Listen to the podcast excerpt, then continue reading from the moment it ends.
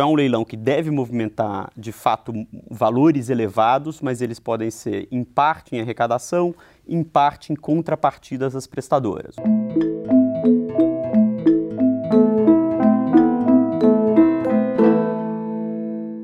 Obrigada pela sua presença aqui no Bate-Papo. É um prazer, Mariana. É bom estar aqui com você. Que bom.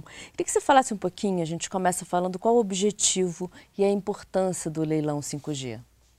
Olha, esse leilão ele traz uma grande inovação, quer dizer, ele viabiliza a implantação de uma nova tecnologia de telefonia móvel, que é a tecnologia 5G. Essa é uma tecnologia que é um grande salto em relação às tecnologias anteriores, em especial porque ela viabiliza a transmissão de uma quantidade de dados grande e de uma velocidade muito grande, tá? Então isso vai permitir que a gente tenha novas soluções, como por exemplo, novas soluções de internet das coisas. Todo mundo tem falado muito de internet das coisas. Essa conexão de máquinas à internet, né? Sua geladeira vai estar conectada, seu carro vai estar conectado. E esse tipo de tecnologia que está sendo implantado agora, que está todo mundo chamando genericamente 5G, é o que vai viabilizar tudo isso numa nova escala, numa nova velocidade e vai permitir que a gente tenha acesso a isso. Isso vai também abrir outros tipos de solução, como por exemplo em cidades inteligentes. Né? Então a gente vai ter novas formas de coordenação de tráfego, a gente vai ter novas formas de coordenação de iluminação pública, tudo isso vai estar coordenado por acesso à internet desses diferentes elementos a, a, da nossa cidade. Então, esses são exemplos de novas soluções que essa tecnologia tende a trazer e por isso ela é tão importante. Ela tende a aumentar a produtividade, ela tende a abrir novas a, formas da gente trabalhar e da gente se integrar como sociedade. Quanto é que o governo estima arrecadar com o leilão? Olha, tem muitos, é, muitas referências diferentes a valores nesse momento. Então, a gente ouviu falar uh, até 10 bilhões, já ouviu falar de valores muito inferiores. Por quê? Né? Porque, no fundo, essa a, a equação não é uma equação só de arrecadação. É, e a própria Anatel tem sinalizado que o principal vetor que ela está buscando não é um vetor arrecadatório. Então, é um leilão que deve movimentar, de fato, valores elevados, mas eles podem ser, em parte, em arrecadação, em parte, em contrapartidas às prestadoras. Ou seja, as prestadoras também vão ter obrigações, que são obrigações de cobertura, como, por exemplo, cobertura de rodovia, uh, uh, obrigações de, de implantação de infraestrutura, como, por exemplo, a backhaul, que é a conexão a, a, por fibra em determinadas localidades. Então, é o conjunto que deve ser relevante é, é, do ponto de vista de, de, de, volume de recursos envolvidos a, nesse leilão. O conjunto de pagamento de outorga, que vai ser um elemento, com o conjunto de contrapartidas que vão ser exigidos pelo governo. E essa equação é uma equação que, pelo menos o regulador hoje, tem sinalizado que vai apostar mais nas obrigações e contrapartidas do que na arrecadação propriamente dita, e por isso que a gente tem visto variações muito grandes nas estimativas desses valores de 1 ou 2 bilhões a 10 bilhões uh, de reais em termos de volumes de, de, de outorga. A gente tem uma dificuldade muito grande na implantação das antenas também, né, do 5G. Temos, acho que o 5G esse é um ponto bastante importante, Mariana. O 5G ele vai exigir agilidade na, na, na, na, implantação de antenas. Né? Ele, tem, ele usa diferentes frequências. Em certas frequências, por exemplo, uma das frequências mais importantes é 3.5 GHz, ele pode precisar de, de uma densidade de antenas uh, maior, ou seja, mais antenas uh, uh, por localidade.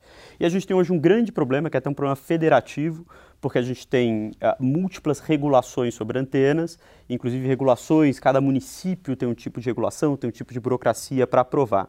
Recentemente, para você ter uma ideia, é, teve um, um, manifesto de entidades do setor apontando que uh, uh, São Paulo não emite uma nova autorização há cerca de dois anos, o que é um prazo absolutamente não razoável. Então, uma das, eu acho, dos grandes entraves para a implantação do 5G após o leilão, quer dizer, uma vez feito o leilão e, portanto, autorizado o uso da frequência, vai ser de fato viabilizar a implantação de torres e esse adensamento de torres em algumas localidades. E para isso a gente precisa modernizar nossa regulamentação, a gente precisa solucionar esse conflito federativo que é cada município regula de um jeito, o governo federal tentando harmonizar essa regulação, então a gente vai precisar superar isso de fato. Ou seja, isso vai levar um bom tempo. Vai levar algum tempo, eu acho que tem um esforço grande acontecendo no momento. O, o, o, presidente da Anatel, inclusive, já veio a São Paulo falar sobre esse assunto, tem ido a outros municípios uh, uh, importantes falar sobre esse assunto. Uh, o próprio governo federal tem estudado o assunto, quer dizer, tem soluções regulatórias possíveis, do tipo, se houver uma demora significativa na apreciação de um pedido de autorização, poderia haver uma autorização tácita, então é uma ideia de silêncio positivo da administração. Então está se discutindo formas de agilizar isso.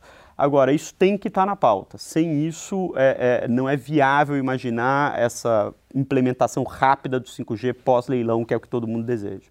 Havia uma disputa entre China e Estados Unidos sobre para a implantação do 5G no Brasil. Qual tecnologia seria escolhida? Como é que está essa discussão? Olha, essa discussão, é, é, é, sem dúvida, é uma discussão mundial sobre o padrão tecnológico na tecnologia de 5G, há diferentes padrões para utilização dessa frequência e para a realização dessa transmissão de dados em alta velocidade, grande capacidade. E a tecnologia chinesa e americana são as, as principais. Agora, é, é, isso não, não, não será e não deve ser definido no leilão de uso da frequência. Isso é de fato uma solução de mercado. Quer dizer, o mercado vai fazer opções sobre que, que tecnologia é melhor utilizar para é, é, que você possa desenvolver esse, os serviços que vão estar disponíveis. Então, e talvez para certos serviços uma tecnologia seja mais adequada, para outros outra seja mais adequada. Então, a gente é, deve ver isso de fato caminhar mas como uma solução de mercado, não como uma decisão única uh, para um lado ou para outro, feita por um regulador, mas sim pelos agentes do mercado. Caio, por que, que o leilão é relevante para o país e, na prática, quais as principais aplicações dessa nova tecnologia?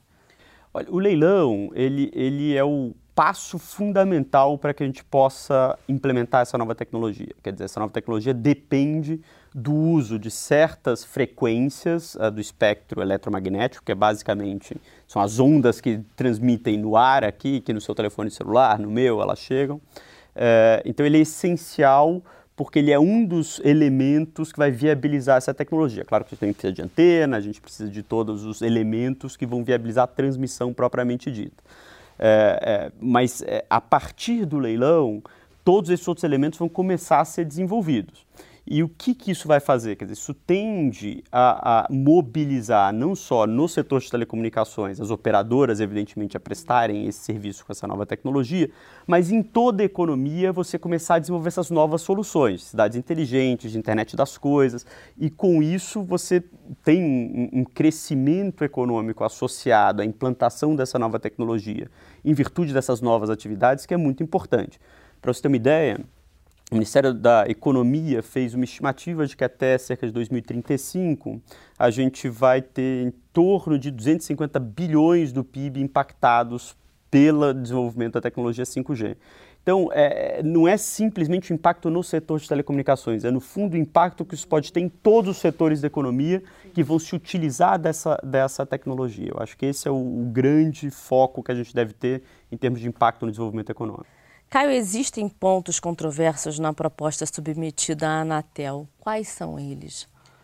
Olha, eu acho que tem, tem inovações nesse, nessa proposta e, e, e, que deve ser submetida agora à consulta pública e que devem gerar alguma controvérsia uh, naturalmente. Então, por exemplo, a reserva de parte da faixa de 3,5 GHz a prestadoras de pequeno porte, isso pode gerar alguma, alguma discussão uh, porque no passado a gente já teve outros leilões, como um leilão chamado IMAX, por exemplo, onde esse tipo de reserva foi questionado se isso poderia gerar uma quebra de isonomia ou poderia gerar um, uma limitação à competitividade no certame. Então, acho que isso, por exemplo, é algo que pode gerar uh, uh, discussões. Uma outra discussão relevante é sobre o próprio valor das outorgas ou sobre a própria modelagem do leilão.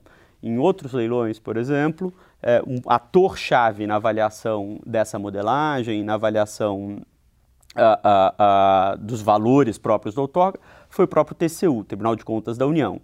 Então, é possível que o TCU também queira olhar toda essa proposta de modelagem e seja mais um elemento uh, importante. Então, acho que a gente vai ver, durante esse período de consulta pública, que são esses 45 dias que o edital vai ficar disponível, uma certa discussão sobre elementos como esses e algumas inovações que tem nesse edital. Ótimo, Caio.